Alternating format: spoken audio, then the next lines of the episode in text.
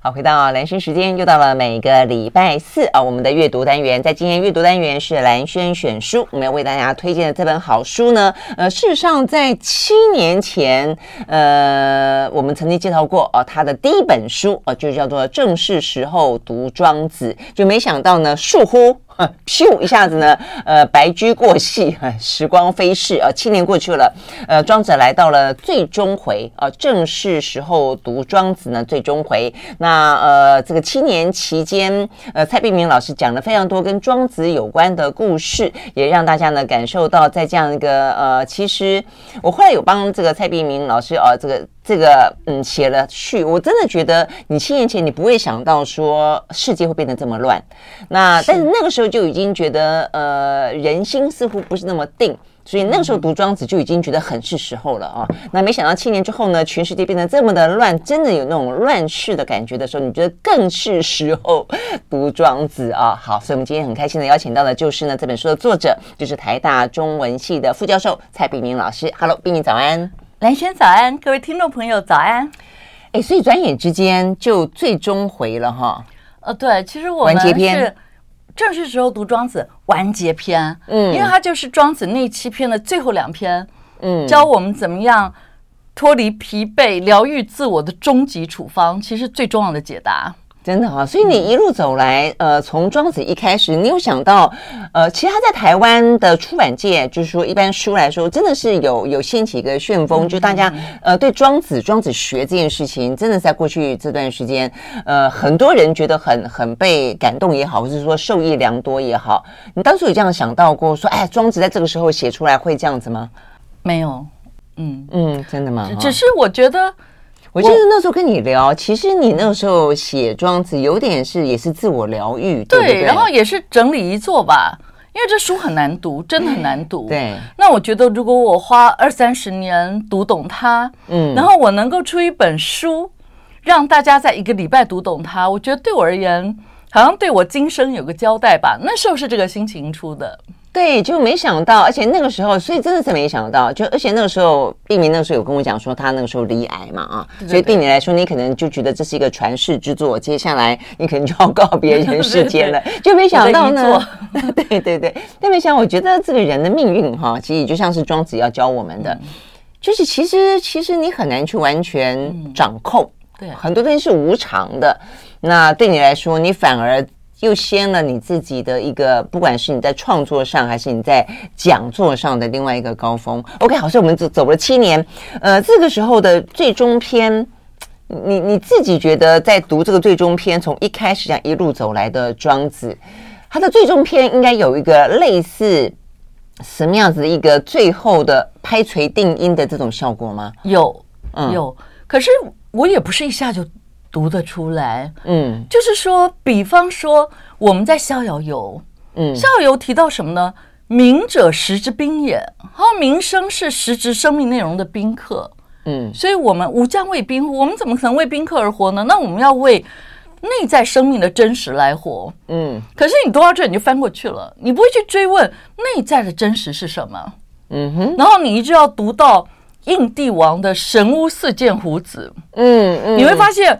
胡子对他的学生说：“你还没看到老师的真实 啊！然后那个真实就是我们看到一个乍看会觉得不可思议的心灵与气的境界。嗯哼，就当我的心维持在什么样态，我的气就可以怎么样。嗯，那当然从胡子身上展现出来惊人的心气系气象。对，我觉得只有看过《鬼灭之刃》的人能够明白，因为可能东洋的动画吸收很多东方的。”心气的精华吧，就这方面的学说，嗯哼，包括庄子的研究，在日本也是非常重视身体跟气这一块。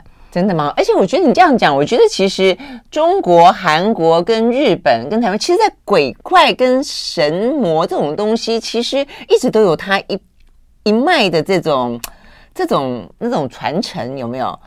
对，尤其是它里面在讲一些关键练功的关键。嗯嗯、其实我那时候。嗯呃，反正学生看《鬼灭之刃》，我都会跟他们同时看，因为这样上课举例比较好 举。呃、对对对，你就发现他们那个护额就是在额头，嗯、跟我们神灵的位置一样。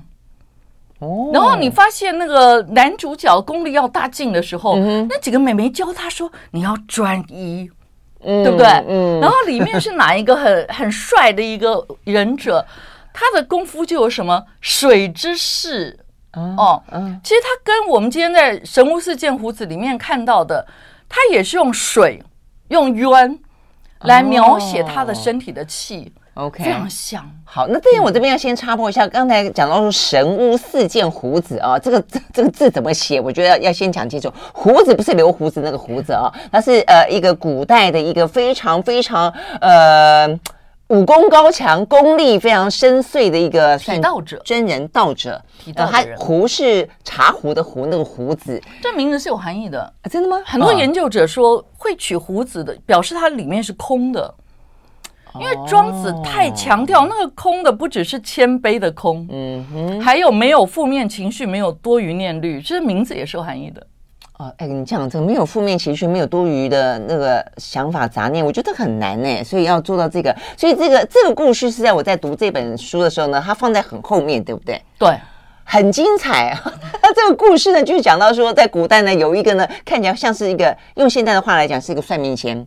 对，呃，像一个巫师一样，啊，他会帮人家算命，然后的话呢，就呃认识了他的弟子，弟子啊，是胡子的弟子啊，那所以呢，就带这个神巫啊，那去四见，见了四次见胡子，然后呢，那个呃巫师就是那个算命仙，自己以为自己很厉害，所以每次进去的时候呢，出来都说哦，我告诉你哦。你这个老师呢，胡子呢，怎么样？怎么样？怎么怎么样？但每次见呢，每次都不一样。对，哎，好厉害！他第一次见呢，我印象最深。他的意思说，你的老师呢，不久于人世，快挂了。对，哦，因为整个人看起来呢，不行了。哦，这个气色，这个老师来解释。但是呢，第二天又生龙活虎。好，所以他要讲的是一个什么样子的一个道理？呃，就是说他第一天看到，是因为胡子展现给他看的是大地的纹理。大地的纹理，但你想想看，土壤给我们的感觉是不是静止不动的？嗯，嗯，可是其实那个静止不动当中，哇，土那个地下好多蚯蚓，好多生物啊。嗯，然后如果用海来譬喻，就是海平面是静止不动的。嗯，可是它里面其实是有很多的生机的，对，孕育了很多。所以显然那个所谓的神屋，他连这一层都看不透。哦，这层要看透很难。嗯，因为他可能已经是。庄学里面提到指的最高境界了，就他的心灵。哦、其实我们为什么要追求这样的境界？你说胡子他已经是一个对对对最高境界，就是说他可以，因为他的心不断进步，然后他的气又跟着不断的，他可以展现给你看。为什么？嗯、其实这个传统这个说法是非常合理的。孟子书里说：“志志气次，就我的心到哪里，我的气就会到哪里。”嗯，像我们练气的人，如果我今天故意把注意力放在我的手指，那那个气就会到手指来，这是很自然的。嗯，那练太极拳的人说以心行气，嗯，你的心是带动你的气的，嗯，那为什么这个事这么重要？嗯，因为庄子说终其天年而不中道尧。我们今天为什么要读这本书？嗯，因为其实我们生命中需要学一种学问，这学问是能够让我们。平安的活完我们上天给我们的年寿，嗯，那这跟心灵有什么关系？你想想看，当你的心没办法安静下来在身体里面，而在外面的时候，其实你的气血就会乱，嗯哼，然后你的气血一旦耗弱，你在夏天就会非常炎热，因为你血不够；你在冬天就会很怕冷，因为你真阳之气不够。哦，所以热也是跟血不够有关呐，啊。对。而且血不够问题很多，包括睡不好。嗯嗯，所以你最后就会发现说，这种由心灵带动的气的功夫，嗯，其实对每个人生命有很大的帮助。哎，我有个朋友，其实以前是我学生，可他现在当到台湾一个很大的金融公司的资深副总。嗯哼，我就觉得为什么他最近一直在读我的书，是怎么了？啊，OK。那其实我本来只是签约找他帮忙。嗯，哎呀，我说，哎，你怎么读的太认真了吧？嗯，他说，老师，我无意间发现，读这个以后，我心情很好。嗯，我的工作本来很紧张，我现在不紧张。嗯，然后最重要的是，我变得睡得很好。哦，这样子，OK，对他发现了真的真的，我觉得我们慢慢讲哦，大家会知道，其实读庄子对现代人来说，呃，除了你在精神上啊，或者你在那个呃性灵上哦，可能会有一些呃感感受跟感动之外，重点是在你生活当中有很多应用，至少你的心容易定，容易放下，容易不受外界的干扰。所以，我们刚刚讲到这个，但是要到达像胡子一样那么高的境界，呃，我真的觉得有点难啊，因为呃，所以。就很好奇，所以刚才毕明说他其实年轻的时候呢，读庄子很不喜欢这一篇，因为你觉得你你你有点读不懂或者无法理解啊这两篇。但是现在你读懂了，因为毕明有在练气嘛哈，所以你的意思真的可以像胡，因为胡子让这个神巫，后来这个神巫啊到第四次是仓皇而逃。他说我不要再看你老师了，我每次去看你老师看一次一个样。哦，一个像大地，有时候又看起来像是一个什么狂风暴雨，有些时候又突然之间像是，我的意思说，可以吗？一个人，我说人对我自我心性的掌控跟练气，它可以让自己的形体展现出来的样子这么的、这么的差别这么的大，而且你想要干嘛就可以干嘛。我觉得兰旭，你可以做个实验，真的哈、哦？什么实验？就是说。如果我们今天玩一个游戏，嗯，然后这个游戏规则就是，其实这个游戏是这个游戏的名字叫人生，嗯哼，嗯哼，然后它胜败的关键就是你的心能不能安静，能不能很定，嗯，嗯，好，我们现在不要讲人生那么大的问题，就我们打个赌嘛，嗯，就是我们来个一个礼拜，然后一个礼拜是我们过原来那种生活，嗯哼，那一个礼拜是我们。很刻意的把注意力往内收。当然我，我我自己的话，可能是透过练功，嗯，因为当我练穴道导引的时候，我的注意力就在某个穴道，啊，就在我的膻中穴，嗯，那我的心是这么安定的时候，我的气就很容易长养嘛。那你过两个礼拜不同的生活，嗯，你就会发现你的思维，嗯，你的体力、你的精神有非常大的不同，会形于外。那当然。反正有个朋友跟我说，他每次看到我就会说：“天哪，你的头发又变多了。”他说：“我告诉我的朋友，他们都不相信。”嗯，那我就笑说：“可能吃太好了吧？怎么样？怎么样？”嗯，那其实这一切都跟我们的当然饮食也很重要。哎，庄子在这一本，嗯哼，立下了古代男人的超级典范，有吗？有啊，列子。就你刚刚讲的那个胡子的徒弟啊，嗯，他后来很惭愧，觉得自己根本没有跟自己的老师学好，嗯，他回家好好修炼三年，他达到了境界，是可以为老婆煮饭做菜啊。对对对，还有这一段，没错。那煮饭做菜很重要啊，嗯，现在就算你不煮，那你外卖叫健康一点也很重要，嗯，所以你就会发现庄子的整个学问跟我们讲心讲气，都是回到生活的最根本，嗯。那你刚刚在讲的那个问题。如果你透过一个礼拜的实验发现它不同，嗯哼，就说你慢慢会发现，你对于身体的筋膜网络的放松，你心灵的安定，还有你的气的畅行，嗯，跟你的一切是密切相关的，包括我的写作跟灵感，真的，而且听起来真的就是说，当你真正的进入，然后做到之后，它是可以自我收放的。对不对？对，这件事情其实是真的，还蛮蛮让人心向往之的。对，嗯，对不对？对，其实我们每一个人一生当中，我们都花很多时间想要掌握一样东西，一个学问，嗯，一个专业，一个技术。那只是胡子这个人，我不知道他的职业是什么，但我想他一辈子最想操控的就是他的心灵跟身体。嗯嗯。对，所以当你自己能够呢 handle 住你自己的心灵跟身体的时候，我觉得很多事情可能就真的是可以呢迎刃而解了，对不对？对，对、嗯。好，所以我们先不用到那么那么高哦，一下就要到这个胡子啊，这个列子老师的境界。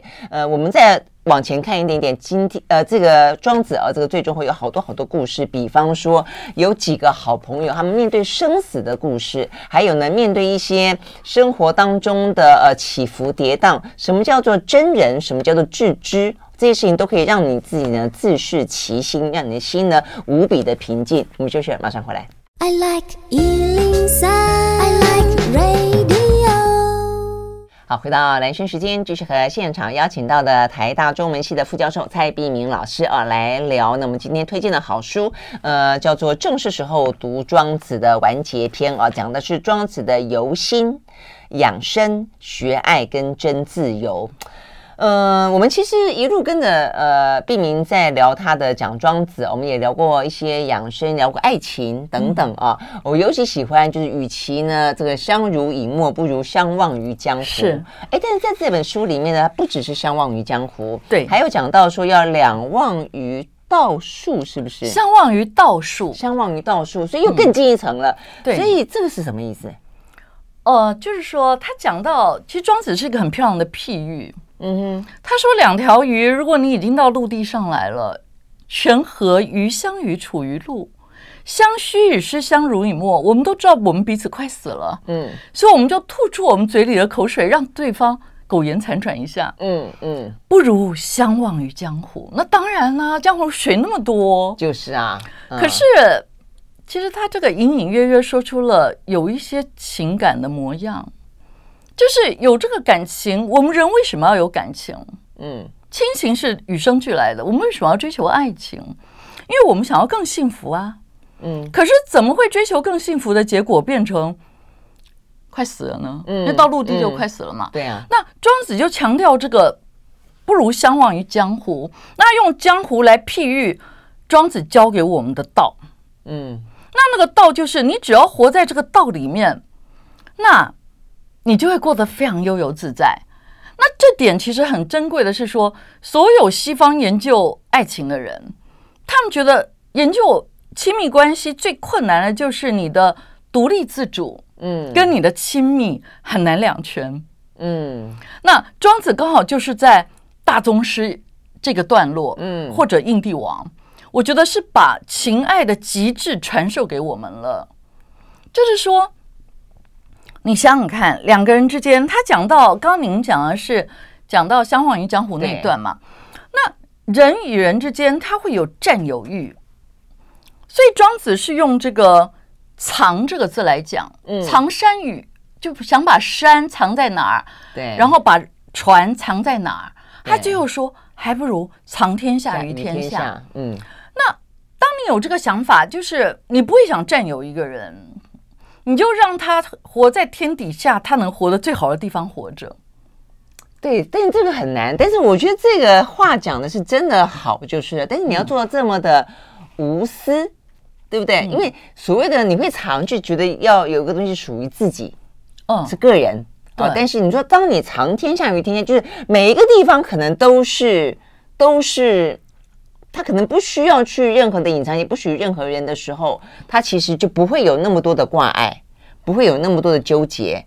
但是如果这样子的话，那这个爱情还是属于两个人的吗？啊，当然啊，因为庄子他在讲这个刚刚讲藏天下于天下的时候，嗯、他提出一个更厉害的概念，叫做恒物之大情。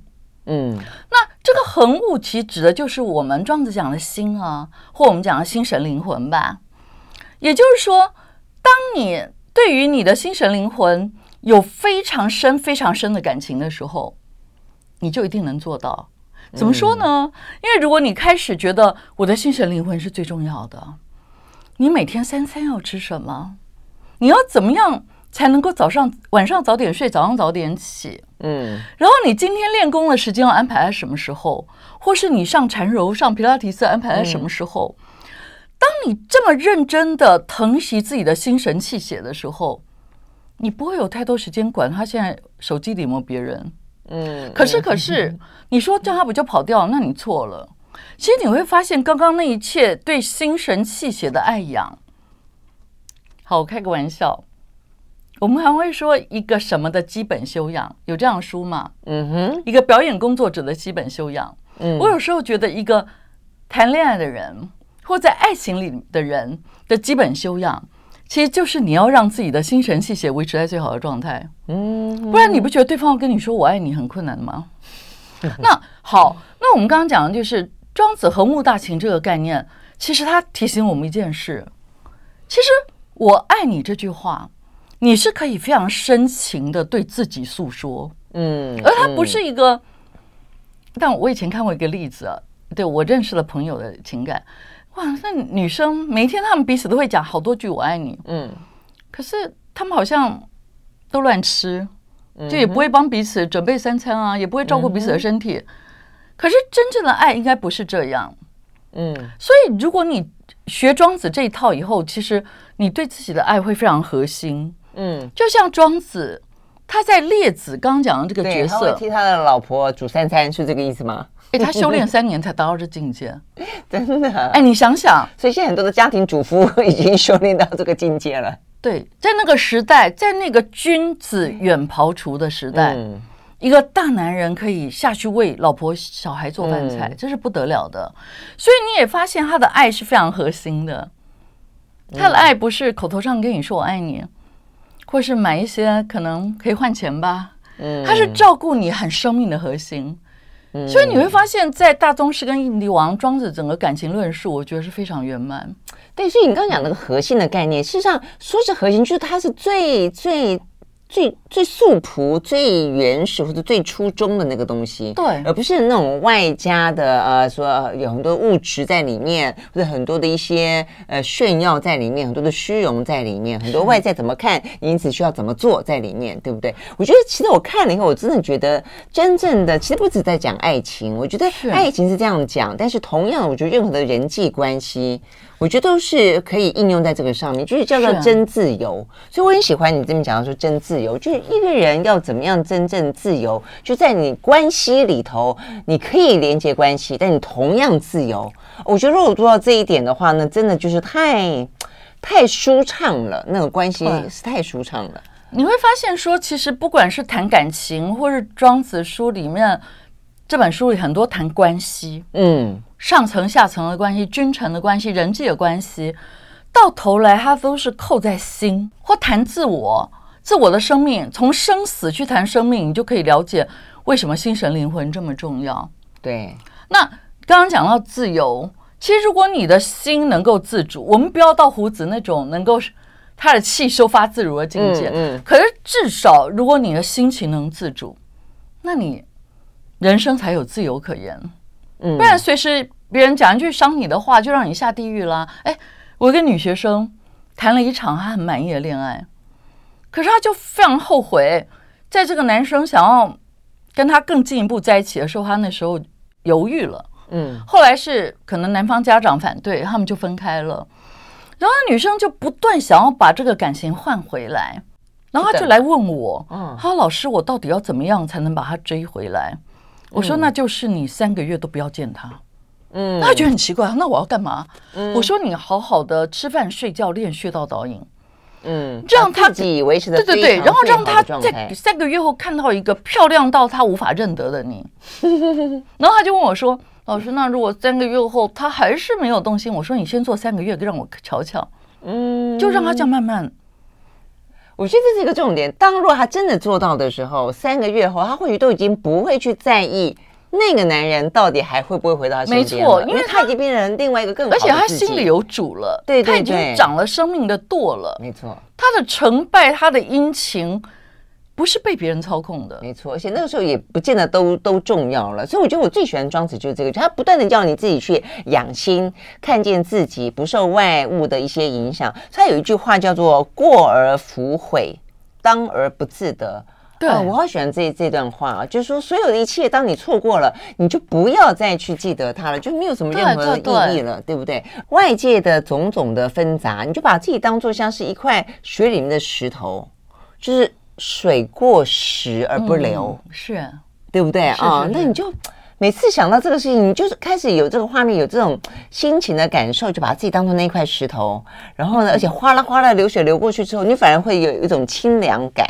对，很好。其实您刚刚讲的那句，我另外想起庄子讲的就是阴阳之气有力，其心闲而无事。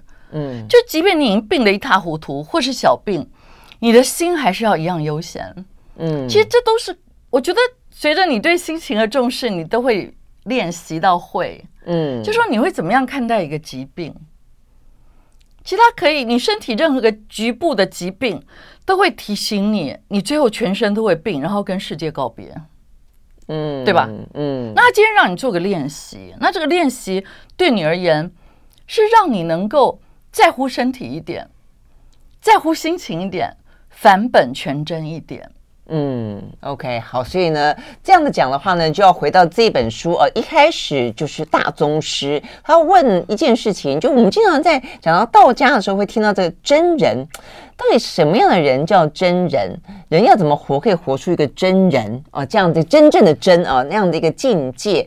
那中间最难跨越的是死生。那这本书里面讲到好多生生死死的话题，而且呢，里面还讲到了孔子。哎，我发现呢，你在《论语》里面读孔子，就孔子自己讲他的呃弟子怎么描述孔子这件事情。你看庄子怎么样写孔子，突然之间好像隔壁的朋友，还是说 另外一个什么很讨人厌的门派的一个。呃，什么样子的人一样啊？所以呢，庄子啦、颜回啦、子贡啦，都在这本书里面出现。他们谈到的生生死死是什么样的一个面貌？怎么样可以放下生死？我们休息，马上回来。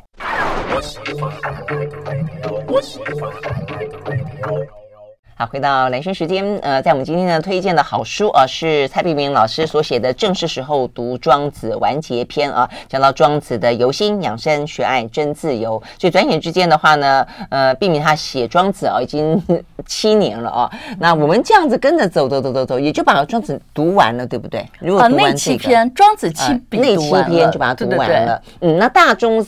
大宗师是最后的一篇，呃，两篇，两篇，另外是印那七篇的大宗师跟印帝王，印帝王这两篇，那七篇的最后两篇。嗯，OK，好，那最后两篇的话呢，就是有那种，呃，要画个完美的句点的感觉啊。那你说句点，人生的句点，感觉起来就是死啊。那所以呢，这本呃书里面就讲到一个死生一体。但是看这本书，你真的会有一个很棒的一个提醒，就是说，嗯，死真的是句点吗？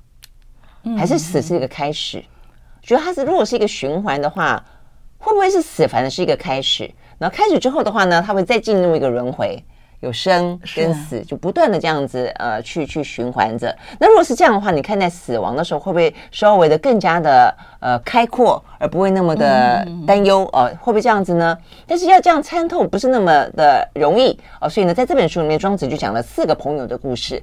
我觉得这四个朋友让我真的觉得。就好像我的意思说，好亲切，好日常。因为我也曾经跟我的朋友聊过生死，嗯，那我也跟他们的呃一开始讲的一样，他们在讲到生死之后，发现这四个人的对生死的看法一样，他们就认定了彼此之间一定就是好朋友。嗯，我也曾经跟我朋友聊到说，哎，如果说目前啊这样的一个状况，嗯，又不能安乐死啊，这法律又不允许啊，但是怎么样子？如果说你真的是生不如死的时候，该怎么样？那我们就聊到有一些想法嘛，哦，我就发现，哎，我那个好朋友。他竟然就是跟我有不一样、比较不一样的念头，他就觉得说好死不如歹活着。那我是真的不这样的觉得。后来我心里面就有一种感觉，我觉得他可能是我的朋友，但他可能不会是我一辈子的好朋友。对呀，所以这本我觉得生死啊真的是很重要。所以这个四个朋友的故事讲给大家听一听。其实就是子是、子虞、子离、子来这四个朋友的故事，他们在讲他们彼此的共同性。嗯，就他们看待生死。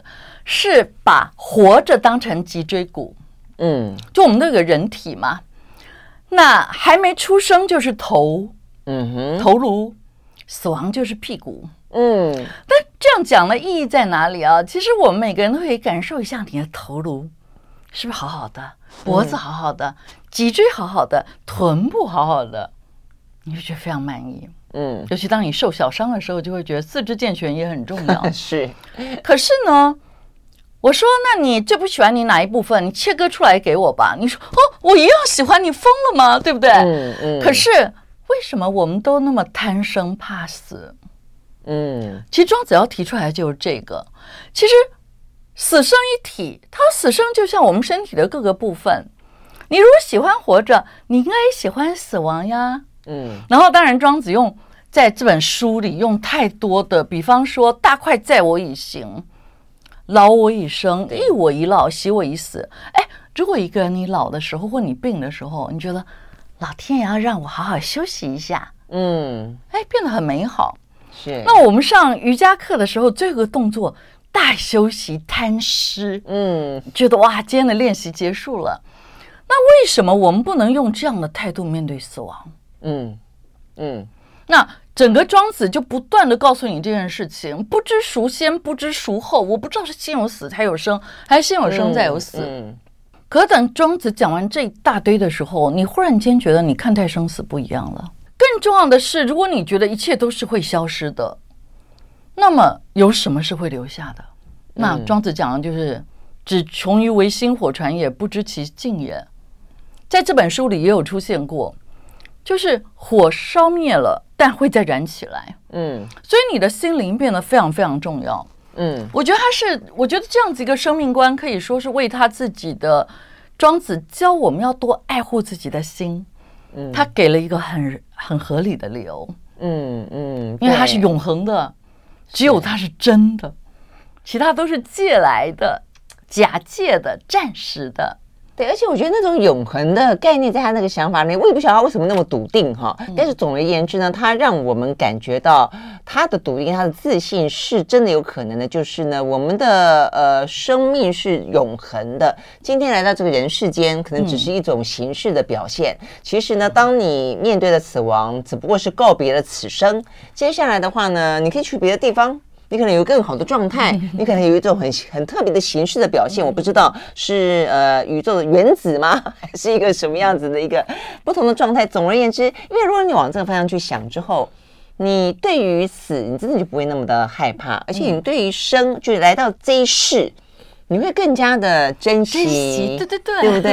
嗯，对。那中间当然，呃，孔子什么时候出现呢？孔子出现在另外三个朋友的地方，呃，是子贡去看了。哦，对对对。对，我觉得那段也很棒。那你是三个朋友，也是对死生有不一样的看法。然后呢，他们朋友死了，还是死了还是生重病了？他们在那边唱歌，死了死了 死了吗？对，他们还一个在编竹篮，对对对，然后一个在唱歌，对对。然后孔子的弟子，你们在搞什么鬼？孔子派遣子贡去，算是悼念，对对对对对。结果没想到看到人家，他就回去跟孔子说：“这这几个人怪怪的哦，怎么人家明明是死了，他们还那么的开心？”然后。最后，他们还讲，他借由孔子的口来讲啦，就是说这个朋友他是反其真，嗯，他回到他生命最真实的样态，最真实样态就是没有肉身的样态，嗯，再强调一次心灵的重要。对，然后他在里面很好玩啊，他里面就讲到说，孔子在里面呢，当呃子贡跟他这样讲之后，他还有点自我反省，就跟子贡说：“哎呀，那是我是我不对了，我是由于方之内者也。”对对对，哎，我觉得这个地方，所以。因为是庄子在写孔子嘛，哈，庄子写孔子说孔子这样的自我反省，所以我心里面在想说，是俨然在一个同他们是同一个时代的人嘛，啊，呃，比他跟孟子同时，比孔子晚一点，晚一点点，庄子晚一点，他所以他显然看待孔子，觉得你是由于方之内，方之内，呃，在规矩内，在规矩内，对，然后呢，庄子在方之外，对对对，啊，所以更加的自由，更加的逍遥。所以他是不是反映出庄子对于孔子这个儒家思想，他觉得过度的，他可以调整。对，其实表面上说方之外，他绝对不是说出世的。嗯，像在某一个篇章，他就会讲到，如果你今天是主事者，是一个庄子典典范的人，嗯，他对下属就不一样。对，他要讲到怎么治天下。他儒家的话，可能就是我做到。我都做到了，你们就要做到。嗯，嗯，那如果是庄学的话，会他强调一个正而后行，我做到我说的了，下面的人呢，确乎能其事者而已，量力而为。每个人状况不一样，嗯，嗯，所以你会发现他是非常体贴人的差异性跟少数。嗯嗯，那这是非常不同的文化。对，我觉得这个也蛮有意思。嗯、对，所以我觉得，并且讲的一个重点，就大家都会觉得老庄老庄哦，很出世，很无为。但在庄子的这个大宗师里头，他也怎么样讲到说呢？你治天下，甚至还可以夺人家的国家而赢民心。我在看的时候想说，哦。普丁应该看一下，普丁发动了战争，但他却让大家觉得说，你真的是失去了民心，而且你不只是失去了俄罗斯的民心，你尽失世界之民心，对不对？我们休息了再回来。I like 好，回到兰萱时间，在我们今天呢现场邀请到的蔡冰冰老师，我们来继续聊正是时候读庄子的完结篇哦。我们刚刚讲了，如果当我们可以像是那不管是四个朋友还是三个朋友，而且甚至呢让孔子也觉得说，哎呀，是我好像太拘泥在礼节了啊。当我看透了死生之后，其实很多事情是豁然开朗的啊。那整个生命可能可以活得更更自在、更珍贵啊。所以这个时候是不是就已经到达了所谓的真人的境界啊？是吗？其实真人这个境界，以前看武武侠小说的时候，会把它想象成是一个好像从山崖边走出来的人。是，对。可以读的庄子，其实不是真人，相对的就是假人。什么叫假人呢？就是庄子书里说，一人之义，世人之事，就是你是为了别人的规范、别人的眼光、别人的口水而活。哦，好像为了别人的价值而服劳役的叫假人。嗯，那真人是自视其事，就让自己的心声能很安适。嗯，你想想看，如果我们心情都很不好了，怎么安适呢？嗯，所以其实真人跟假人，如果讲的彻底一点，就是你能把注意力收回自身。嗯，就好像这本书里面他提到两个人。一个年纪很老了女语，可是大家就问她，你为什么还像个小孩儿？对，他的呃容貌一样的，就是听起来了像这个 baby、嗯、baby face 一样。对对对。然后另一个是在讲庄子笔下的颜回，嗯，他达到很高的超越他老师的坐忘的境界。嗯，可是讲这两个人，他提到共同的一点，嗯，就他们本来在意的东西很外围，嗯，就是随便一个电视一打开就可以让你暴跳如雷。就是可以让你欣喜若狂，嗯，可是你慢慢的不再那么在意外面的。哦，你可能只在意你电脑是不是坏了，嗯，然后再收回来一点，嗯，连你身体有状况，你都觉得我的心还是要安适，嗯，其实是把在意做个转向的动作，嗯，那所谓的真人就是我很在意我生命最真实的那一部分，嗯，那当然，您刚刚一开始呃就问起胡子的境界，对。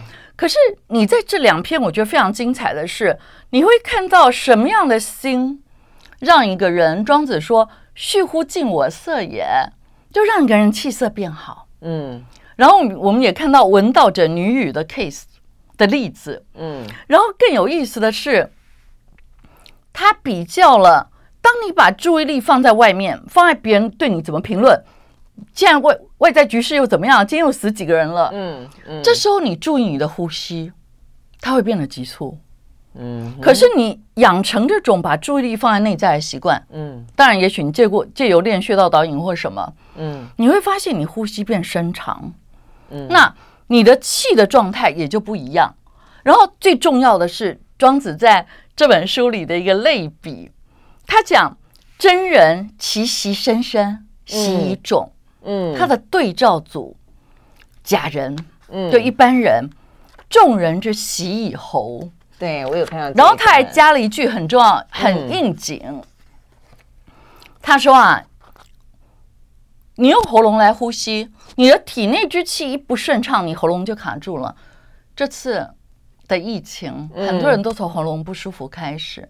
嗯，那这跟气也都是有关联，所以我觉得庄子这套学问。如果你还没有接触它，你觉得离我们的生活很远。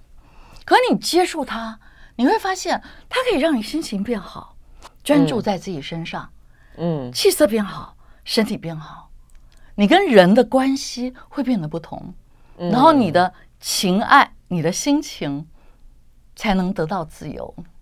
真的哈，那但是重点是要怎么样子开始？你要迈向真人的境界，你的。气息习以种，要你就觉得那种力量是源源不绝从大地，然后经过你的双脚，那传递到你整个的身。我好向往这种放松就可以，可是那放松不是瘫在那里，放松最好的方法怎么做到庄子的形如槁木？除了这样的心情以外，我觉得搭配穴道导引是非常容易的入手方式。当你把注意力集中在某个点的时候，你是在养成你的心灵、你的意识状态的习惯。嗯，放在自己身上的习惯，嗯，然后你慢慢会变成走路的时候，你的注意力是在我的重心，嗯，你养成这样的习惯，慢慢你的心情就改变了，嗯，你看待外在世界那些风风雨雨，态度也就改变了，嗯，然后不管是解封了，嗯，还是不能去餐厅吃饭，你都觉得是修炼的大好时光，嗯，心都会非常的定，就所谓的自适其心。OK，好，这个呃很棒的一种感觉跟境界了啊。如果可以这样子的话呢，其实面对现在纷杂的，而且未来搞不好会更乱的一些时局啊，其实呢都能够更从容的呃走过此生。好，今天非常谢谢蔡璧名老师到我们的现场来跟我们分享，谢谢，谢谢兰轩，谢谢各位听众朋友。